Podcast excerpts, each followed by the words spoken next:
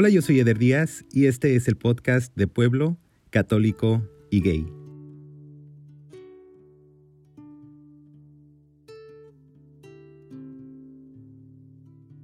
Si tú quieres contar tu historia, mándame un mensaje vía Instagram arroba de Pueblo, Católico y Gay. Gracias por dejarme acompañarte con estas pláticas que aunque no se hagan en persona, siguen siendo muy importantes para entender lo que es crecer en hogares tradicionales, con una religión inculcada y como parte de la comunidad LGBTQ. Ayúdame si puedes a compartir estos episodios para que lleguen a muchísimas personas y una vez más, gracias por tu tiempo.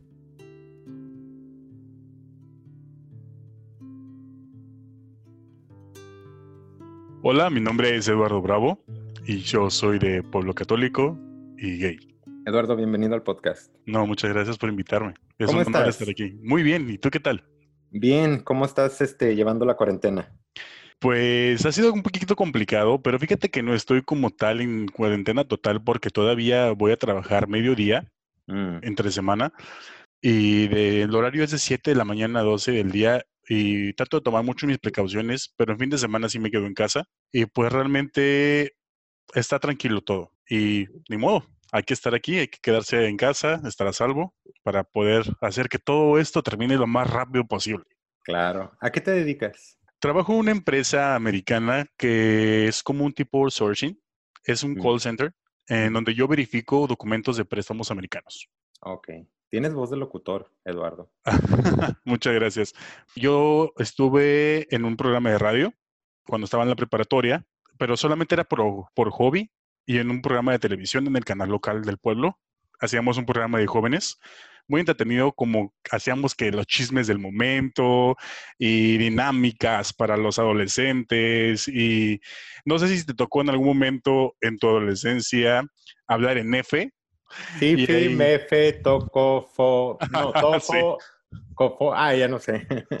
sí, al principio era muy difícil, ya hasta después le agarrabas el rollo y sin problema, pero sí me tocó desde que estaba en la preparatoria poder vivir esa experiencia y siempre me ha gustado, ¿eh? Me ha gustado mucho. No me he dedicado como tal a eso, pero no me negaría en lo absoluto en poder hacerlo. Pues tienes voz, ¿eh? Así que si algún día te decides, creo que tendrás éxito. Muchas gracias. De hecho, déjame decirte de verdad que me han dado muchísimas ganas de poder también tener un proyecto de hacer un podcast. Me inspiras demasiado, debo decir, porque de la nada, estando yo en este trabajo, en este trabajo empecé apenas hace unos dos meses y al escucharte te encontré de pura casualidad, te lo juro porque estaba navegando yo en Spotify, porque empecé en Spotify, y te encontré de pura casualidad porque voy a escuchar un podcast, ¿por qué no? Y encontré este de Pueblo Católico y Gay, empecé a escucharlo y quedé completamente atrapado, me cautivó y me encantó. Y de ahí en adelante lo he escuchado todos los días que estoy en mi trabajo, lo escucho y todos los días me la paso increíble. Te puedo decir honestamente que yo creo que no debo ser el único que le ha sacado una risa, que le ha sacado una lágrima, que me ha identificado. De verdad, los escucho a todas esas maravillosas personas que has tenido en tu podcast y las historias que tú has contado y de verdad me siento identificado con algunas y hay veces que digo, wow, wow, wow, qué coraje, qué valor, qué increíble, de verdad. Es un proyecto increíble. Te felicito mucho por ello, de verdad. Ah, Eduardo, muchas gracias. Y me da mucho gusto que tú también ahora seas parte de este proyecto. Siempre Muchas gracias. Me da curiosidad, ¿qué palabras quizás usaste para buscar el podcast o para buscar un podcast para escuchar? Definitivamente gay. Esa fue la primera palabra que yo puse en el buscador, porque sí he escuchado algunos podcasts, pero se refiere más al, a tipo superación personal y consejos sobre cómo sobrellevar tu vida y todo ese tipo de cosas. Pero dije, ¿por qué no busco un podcast que se refiera a algo, a mi sexualidad, que en este caso pues es gay? Y lo busqué, puse gay y el primerito que me apareció fue el tuyo. Ah, Entonces, padre. sí, de hecho, y lo escuché y ahí me quedé. qué padre, la verdad. Vamos a entrar a un poquito ya a tu historia. ¿Cómo recuerdas tu infancia? Yo recuerdo desde muy pequeño vivir en casa de los abuelos por parte de mi papá. Con ellos vivimos primero mi mamá, yo y obviamente mi padre junto con mis abuelos. A los seis años mi mamá decide irse de la casa de mis abuelos porque realmente mi madre sufría muchísimo maltrato por parte de la familia de mi papá. excepto de mis abuelos, claro. Y agarró el coraje de que no aguantó más y decidimos irnos. Bueno, decidió que nos fuéramos. Debo decir que mi madre siempre ha sido una persona maravillosa, no es porque sea mi mamá, pero ha sido y ha tenido un coraje excepcional porque llegó al grado de, de tanto maltrato, llegó al grado de querer suicidarse junto conmigo. Y por tanto, que le hacían en esa casa. Entonces, después de que pasó todo eso, decidió que nos íbamos a ir y empezamos a vivir en casa de mi abuela materna. Y de ahí en adelante, recuerdo que empecé a vivir en, donde, en el pueblo donde yo nací, que fue Misquiahuala Hidalgo. Y pues empecé a estudiar ahí, hice la primaria. Y ahí fue de hecho donde tuve mi primera novia, a los seis años. Después de que pasa todo esto de la novia, fue cuando empecé a darme cuenta que yo tenía otro tipo de preferencia, porque me empezaban a llamar la atención los niños. Y, no, lo, pones como, como si fuera algo malo, porque pues siendo niños es como, ah, está bien bonito, quiero jugar con él, quiero pasar tiempo con él y jugamos y nos juntamos y todo. Y fue ahí donde, donde yo empecé a darme cuenta que sentía ese tipo de atracción. ¿A esa edad tú ya habías escuchado la palabra gay o la palabra joto o la palabra no, no, no. No porque eh, en ese momento, como ya vivía solo con mi madre, la verdad, en mi casa nunca hubo ningún tipo de charla sobre, ay, este tipo gay o este tipo joto o este... Viviendo con una mujer realmente es un poco más difícil poder escuchar ese tipo de argumentos porque pues no lo jacto que es una mujer, pero no hay un como tal alguien que sea tan machista como para decir ese tipo de de, cosas, ¿no? Como lo haría un hombre heterosexual, por ejemplo. Claro, qué buen punto, qué buen punto. Nunca había pensado en eso. ¿En tu casa y la religión era mm, fuerte? Sí, 100% católica, especialmente por parte de mi abuela, que ella eh, se adentró mucho a la iglesia. Siempre era como que los fines de semana ir a misa, todos los domingos nos levantábamos tempranito para ir a la misa de las 7 de la mañana ir a tomar tu catecismo, tu bautismo, tu confirmación, tu primera comunión. Sí, sí, era, de la familia era todo eso. Inclusive en tiempos de, de decembrinas, en Navidad, era ir antes de cualquier otra cosa, antes de cenar, antes de celebrar, ir a misa para agradecer y sí, era muy católica. ¿La iglesia tampoco te causó ningún trastorno o ninguna presión o ningún miedo? No, como todo, ¿no? Te decían, es que Dios hizo al hombre y a la mujer para que estén juntos y que es una abominación que dos hombres estén juntos o que dos mujeres estén juntos. Y fíjate que en ese momento yo lo veía como, como que me quieren enseñar esto, pero ¿por, ¿por qué dicen que es una abominación si en algún momento dicen, es que Dios te ama tal y como eres? Es que Dios quiere que seas libre, Dios quiere que te ames y que ames a tu prójimo. Entonces, ¿cómo te contradices al decir que no puedes amar a alguien más que sea de tu mismo género? Si me dices que sí puedo amar a alguien más porque debo amarlo, porque Dios lo dice. Entonces, era como pensar eso, ¿me entiendes? nunca fue como que me hizo ruido. ¿Qué te daban de comer? que yo nunca pude pensar eso. no sé. Qué padre. ¿Cómo es como llegas a la identidad? Yo recuerdo cuando nos fuimos del estado de Hidalgo para San Diego, California, cuando yo tenía 11 años, porque nos fuimos ilegales. Prácticamente en ese momento nos fuimos de Llegamos aquí a, la ciudad de Tijuana, que es donde estoy viviendo actualmente, en la noche, y ese mismo día una tía que vive en San Diego, que de hecho sigue viviendo allá y ella es residente, tiene muchos años viviendo en San Diego, California, hizo todo, movió todo para que nosotros pudiéramos estar allá ya cuando estábamos allá, empecé a conocer a muchos amiguitos, a muchos niños con los que nos juntábamos y especialmente recuerdo que fue una Navidad del año 1999 en donde estábamos todos reunidos y había unos amigos de, de mi tía con sus hijos y estaba todo padre, la fiesta, los regalos. Entonces me acuerdo que estábamos jugando al búnker en la sala de estar de mi tía y yo estaba junto con, un, con otro niño que éramos compañeros y que nos vamos a resguardar aquí porque vamos a, batallar con los demás y vamos a, matarlos y ya sabes, ¿no? El juego imaginario de pistolas y todo. Y nos escondimos juntos ahí en el búnker, se puede decir. Entonces hubo un momento en el que nos quedamos viendo y si de la nada nos dimos un beso.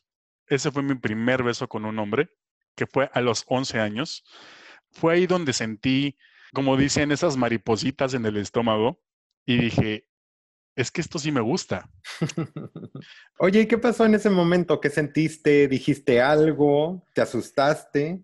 Nos quedamos callados por un momento, no dijimos nada y seguimos jugando y no se tocó el tema en ningún momento, pues éramos niños. No se tocó el tema para nada y no volvió a suceder, pero debo decir que yo recuerdo que el niño era muy bonito, y entonces tuve una sensación muy distinta a los besos que me daba esta niña a los seis años, a este beso que puede ser el más pequeño que te puedas imaginar, que es un beso de piquito con un niño, que fue cuando sentí ese pop, ¿me entiendes? De sentir algo realmente que fuera más allá de algo físico como tal. ¿Y qué pasó después? Cuando regresamos a México, empezaron las cosas de, de tener que taparle el ojo al macho, porque cuando regresamos, ya regresamos a vivir con el novio de mi abuela, entonces, ahí sí había ya comentarios machistas, ahí sí ya había comentarios hacia la gente homosexual por parte del, pues, de este hombre. Entonces, yo ya empecé a, querer taparle el ojo al macho, digámoslo de cierta manera, y fue cuando tuve mi segunda novia, a los 13 años. Mm. Pero te voy a hacer una pregunta específica, Eduardo, porque por lo general la gente tiene un miedo muy definido oh, le tengo miedo a mi papá, mm. oh, le tengo miedo a Dios. En tu caso, obviamente no le besas, no le diste el beso al niño y corriste a decirle a tu mamá, me gustó, le di un beso a Claro. Sí, claro. ¿Qué te mantuvo callado antes de llegar a la casa de tu abuela? Creo que en ese momento yo ya sabía que como tal ante la sociedad no era bien visto que dos hombres se dieran mínimo un beso. Entonces yo no quería que de cierta manera mi mamá o mi familia me llegara a tener un tipo de rechazo o cambiara su actitud conmigo si supiera lo que había pasado. Entonces sí entendías hasta ahí. Sí, sí, sí, sí entendía porque a final de cuentas cuando lo quieras o no, cuando sí estás en la iglesia, sí te ponen la idea en tu mente de que eso está mal. O sea, yo sí decía, ¿por qué? ¿O por qué me dices que está mal? ¿Por qué te contradices? Pero sí sabía que ante la sociedad él no era bien visto. ¿En la escuela tú sufriste bullying? Sí, pero fue en la secundaria. ¿A los 13 años en qué estás? A los 13 años todavía estás en la primaria. Ah, ok. Platícame cómo un niño que está tratando de taparle el ojo al macho, ¿cómo eliges a la novia? ¿Qué es lo que te hizo decir ella? es que fue por la escuela. Realmente fue por la escuela porque de hecho era una compañerita de la escuela que se juntaba mucho conmigo para poder hacer las tareas fue cuando empezaron a, relacionarla conmigo porque iba a mi casa o yo iba a su casa y empezamos a relacionarnos y fue como se dio y dije, ah, ¿por qué no? ya está aquí estudiando, ya. Entonces entras a la secundaria y qué tipo de acoso vives? Eh, vaya. Le tuve la confianza en algún momento a alguna persona de poder comentarle sobre mis preferencias. Entonces esta persona fue y lo comentó casi por toda la escuela yo era vocalista del grupo de mariachi de la secundaria. Mm. Entonces, pues toda la secundaria me conocía. Así que cuando esta persona empieza a divulgar mi situación, las personas o los chicos de, del último año empiezan a burlearme, a llamarme maricón en las horas de receso, literalmente de agarrarse el paquete y decirme, ¿quieres esta? Y ven porque te gusta y ese tipo de cosas, ¿no? sí fue la, etapa donde sufrí mayor bullying por parte de mis compañeros de la escuela. Platícame cómo fue que le cuentas a tu mamá. es una historia súper chistosa, de hecho. A la primera persona que yo le comento que yo soy gay es a una de mis primas. Y ella fue la que me indujo prácticamente a decirle a mi madre. Me dijo, güey, dile a mi tía, ella no te va a decir nada, ella no te, no te va a rechazar, ella te va a aceptar pero díselo para que te puedas sentir mejor. Entonces, recuerdo que después a la mañana siguiente, cuando terminamos de desayunar, mi mamá estaba lavando los, los trastes del desayuno y yo estaba sentado en la mesa de la cocina. Llega mi prima y se sienta en mis piernas. Me volteé a ver y me dice, dile. Y yo nada más me le quedé viendo. Y le digo, mamá, tengo algo que decirte y es muy importante para mí. Y mi mamá sigue lavando los trastes, no me volteaba a ver, estaba de espaldas a mí. Me decía, ¿qué pasó? No sé por qué, Eder, pero me dio un sentimiento y se me quebró la voz y le dije, mamá, es que soy gay, me gustan los hombres. Y en ese momento hubo un silencio, mi prima no habló, yo no hablé, mi mamá tampoco, mi mamá seguía lavando los trastes, hasta que se detuvo y empezó a llorar. Y aquí viene la parte cómica, porque estaba llorando y me dijo, es que ya lo sabía. Pero me dijo, solamente quería que tú me lo confirmaras. Mm. Me preocupas porque yo sé que es difícil para ustedes el poder estar en ese mundo. Así me lo dijo. Y hasta el momento me lo sigue diciendo, ¿eh? Que le preocupa porque sabe que es difícil y es complicado. Porque de hecho en la familia yo no soy el único gay. Un hermano de mi mamá también lo es. Mm. Entonces, yo creo que por eso lo aceptó de la mejor manera y me quitó un peso de encima, como no tienes una idea, porque realmente fue de que ya puedo ser yo mismo. ¿Cómo cambió todo esto ya tu dinámica como en la escuela? Fue cuando en la preparatoria una chica sufría acoso por parte de una chica. O sea, fue cuando, pero, pero fue muy, muy, muy grande. O sea, fue de que la chica realmente se ponía en mis piernas literalmente y a la fuerza quería besarme. Llegué a ese, a ese punto en donde yo sentí esa incomodidad por parte de una mujer. Yo no sabía que, que un hombre podía sentir eso por parte de una mujer, ¿me entiendes? Pero sí sucede. Y me pasó, y realmente fue un momento más incómodo que yo viví en ese momento, en ese proceso. Pero de ahí en fuera, todo lo demás surgió maravillosamente bien hasta el primer novio que tuve, que fue a los 18 años. ¿Cómo se conocieron? fue algo muy bonito, casi de telenovela. Me acuerdo que yo estaba trabajando en una franquicia de nieve artesanal. Me acuerdo que en ese momento yo tenía mi cabello largo, porque como lo tengo quebrado, parecía casi David Bisbal yo en ese momento.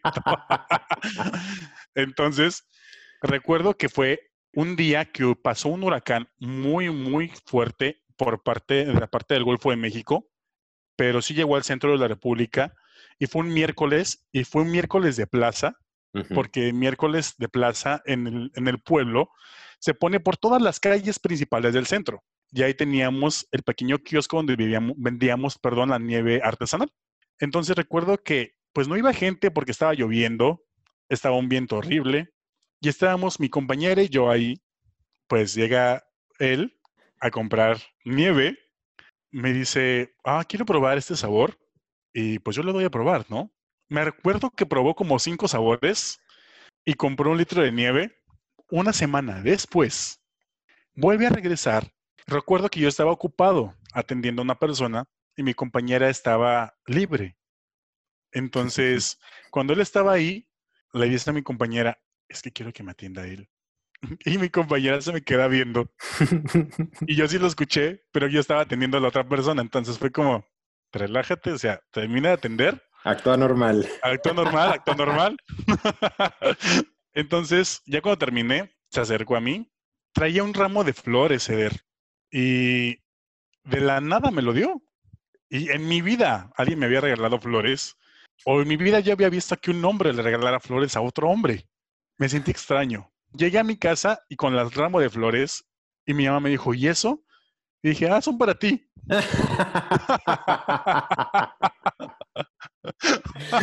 ¿Cuántas flores se le han entregado a las mamás?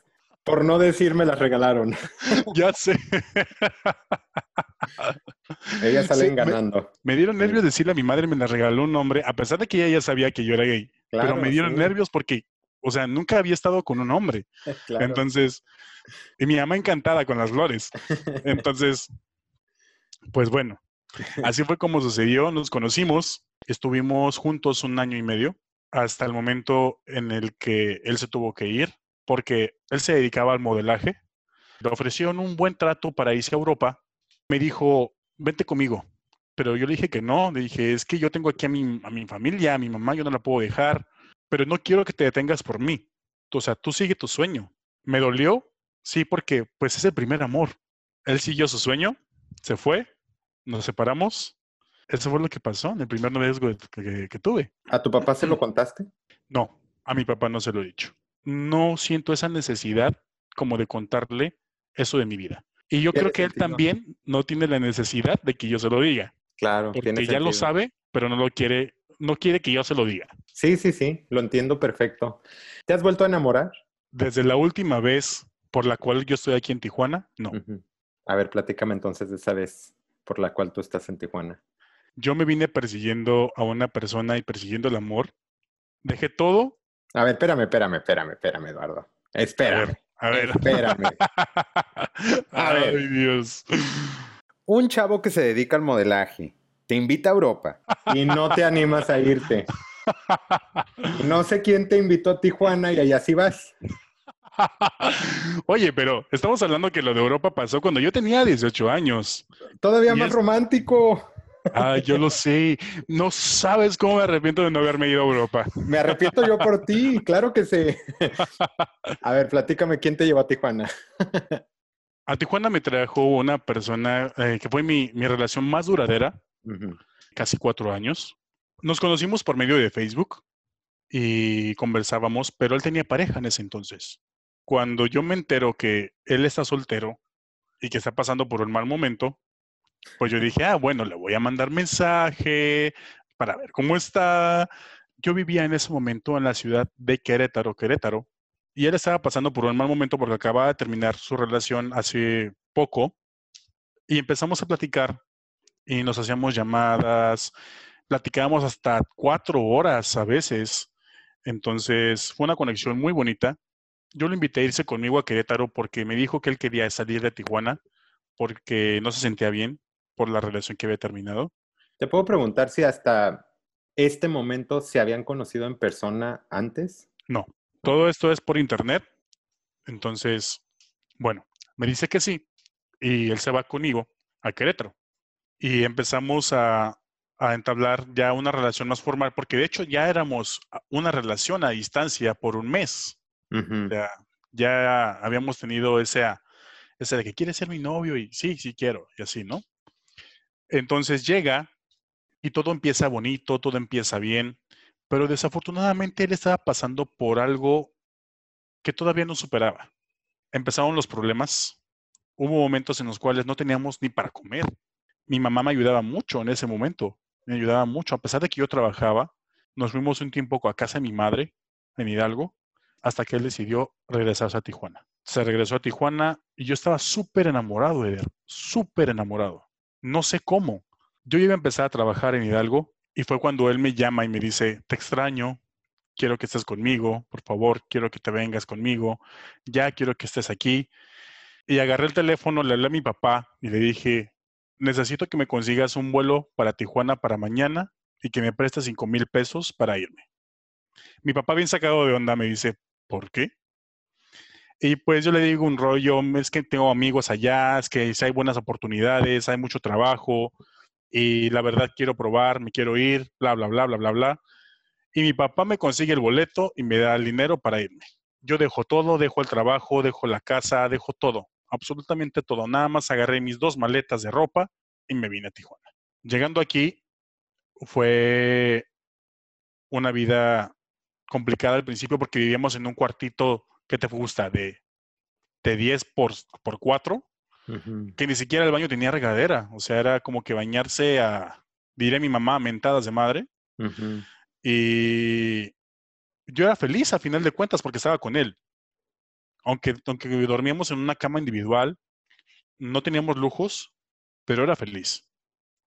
Entonces, todo empezó a complicarse cuando él empezó a portarse un poco extraño aunque yo soy un hombre de un metro ochenta y ocho y él era un hombre de un metro setenta, flaquito, a final de cuentas, yo jamás le iba a poner una mano encima. Obviamente todos conocemos las redes sociales como Grindr y todo ese tipo de redes como Tinder. Fue cuando empecé a descubrir esas redes sociales en su teléfono.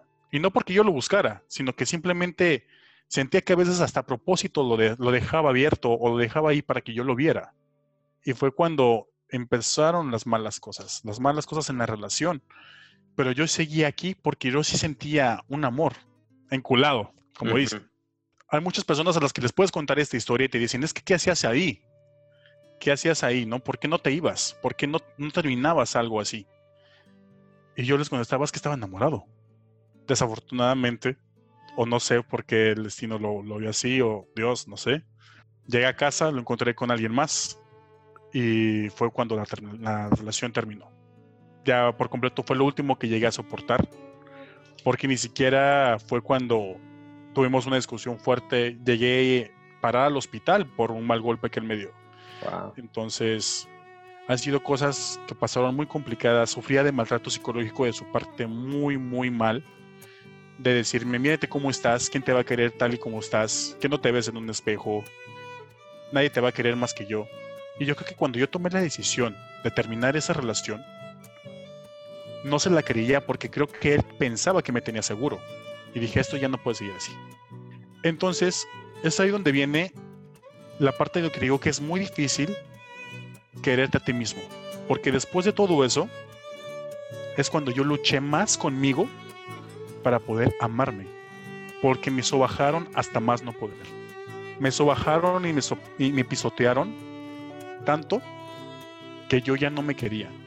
Y yo me la creí, porque tanto que te lo repiten todo el tiempo de que fíjate cómo estás y ve que nadie te va a querer, te la crees. Me costó terapias, me costó tiempo, me costó mucho salir de ahí. Y ahora en día me siento tan agradecido con la vida, tan agradecido con las personas que me han ayudado, porque me amo mucho. Y nadie en este mundo me va a amar más que yo. Entonces, esa parte le tengo que agradecer a él, porque yo creo que debería de haber conocido esto antes, y gracias a él lo conocí. Espero que le haya servido a él, y yo sé que sí, el hecho de poder crecer y madurar al tener esta relación conmigo, así como yo pude aprender algo de él, y fue amarme. Fue difícil, pero la recompensa siempre está. Eduardo, ¿eres feliz? Sí, definitivamente. Y según Eduardo, ¿cuál es la clave de la felicidad? Yo creo que no hay nada más puro que amarte. Es como si tu vida fuera un jardín. Si tu jardín lo cuidas, si tu jardín se ve bien, las mariposas van a llegar solas a él. No tienes que buscarlas. Entonces, ámate. Ámate porque si te amas a ti, todo te va a fluir bien y agradece, agradece la vida que estás vivo y agradece un nuevo día y agradece todo lo que puedas porque así vas a ser feliz. Amarse a sí mismo. Eduardo, muchas gracias. No, no, no, gracias a ti.